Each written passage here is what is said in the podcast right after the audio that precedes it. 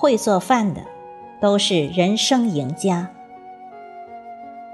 作者：艾小羊，主播：迎秋。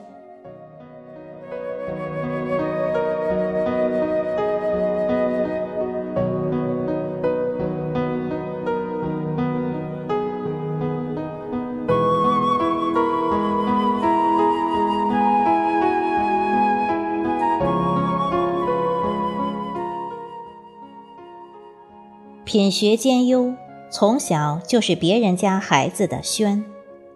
高中毕业去英国留学，出国留学对父母来说是成功的标志，或者说明你财力强，或者说明孩子的能力强。然而，对于十几岁的孩子来说，异乡的新奇感。只够支撑两周的幸福。轩第一个要面对的就是吃饭问题。作为学霸，他一直十指不沾阳春水。第一次做饭，不知道白菜炒成啥样算熟。第二次，先炒西红柿，再放蛋液。炒出来的状态是西红柿炒鸡蛋。轩直接被难吃哭了，边哭边给妈妈打电话。机场分别的时候都没哭，没想到被中国胃打败了。轩不好意思地说：“其实我特别理解轩。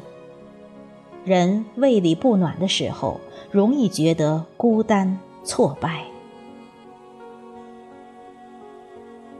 歌手陈奕迅说自己人生最刻骨铭心的时候是十四岁离家，一个人站在异国的街头，那么小，那么孤单。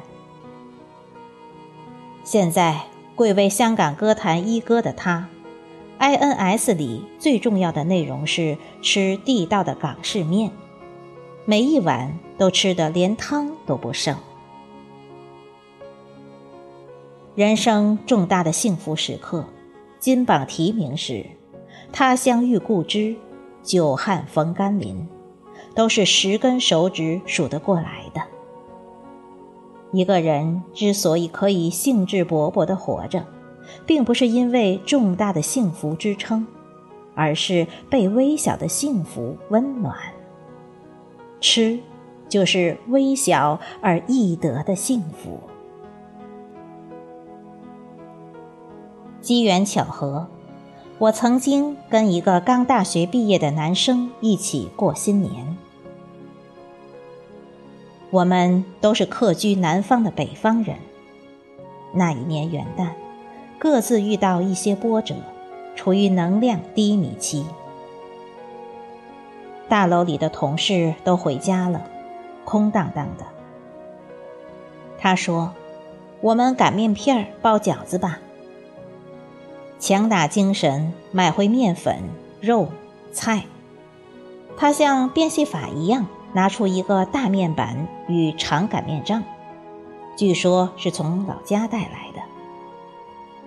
我根本没抱什么希望，一个二十岁出头的男生能做出什么饭菜来？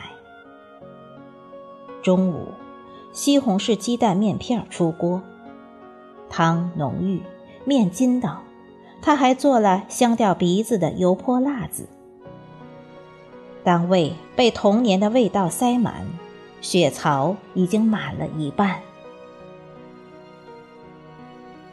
下午一起包饺子，话就多起来。他热了葱花熟油，加上五香粉，泼在饺子馅儿上。谁教你的？我问。读初中的时候，我妈每个周末教我做饭。她说：“你至少要会做自己喜欢吃的东西，以后走到哪儿都不求人。”他的母亲并不知道他正处于事业低谷，他也绝不会告诉他。然而，因为他提前给了儿子一把开启幸福之门的钥匙，便成了一股可以在他人生任何关键时刻站在背后支持他的力量。韩剧《鬼怪》里，考试学院的年轻女孩死后变成鬼，拜托女主去给她的冰箱里塞满食物，因为。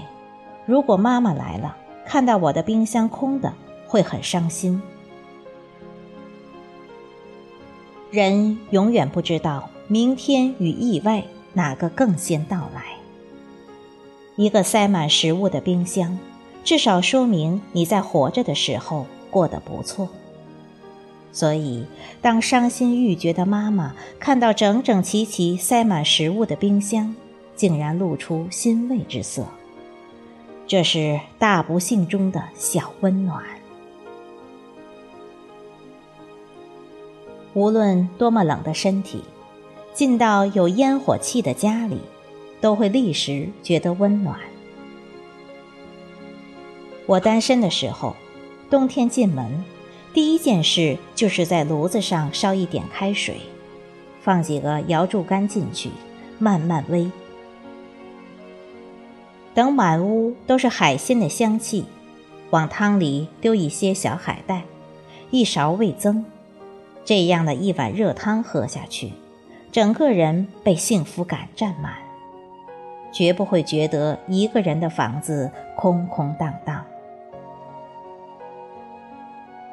如果说爱自己，能把胃伺候舒服，也算是吧。美食。总是与温暖、爱相关，所以深夜食堂里的那位大叔，这么多年一直像布道者一样，活在漫画迷与剧迷心中，温暖着冬夜晚归的人。不紧不慢的做一顿好吃的饭菜，是一场可以避世与收获宁静的禅修。而爱做饭、会做饭的人，也可以称作是有信仰的人。这样的人，生活中会少一些波折。单身的时候没那么多顾影自怜，结婚以后也能好好说话。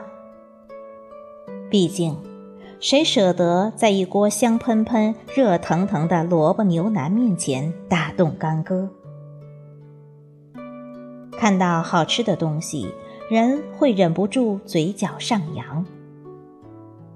只要冰箱是满的，燃气炉可以点燃，厨房就是很多人的避难所。只要你会做饭，这里就盛产快乐，并且是一种完全由你掌控的快乐。美剧《年轻的教宗》中。教宗对小孩说：“上帝存在于你喜欢的每一件事情当中。如果你喜欢做饭，当你兴致勃勃地准备填满自己的肠胃的时候，就是离上帝最近的孩子。当我想要对我的孩子说，你一定要快乐过一生，我只是沉默地把他领到了厨房。”从煮白水蛋的技巧开始教他，一只幸福的白水蛋，大火煮沸三十秒，关火焖五分钟，它会自带清香，里面绝对没有一坨能噎死人的蛋黄，少少沾一点盐。就很好吃。快乐无法被教育，只能被传承和感知。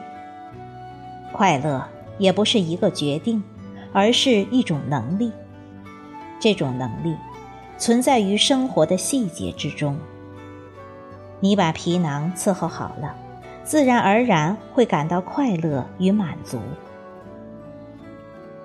每个会做饭的人都是人生赢家，他们赢在拥有一块静谧之地，安放自己的乡愁与诗意。在大火烹炒中感受指点江山和快意恩仇。从某种意义上，厨师是快乐的职业。当然，任何事情变成职业，快乐都是要减半。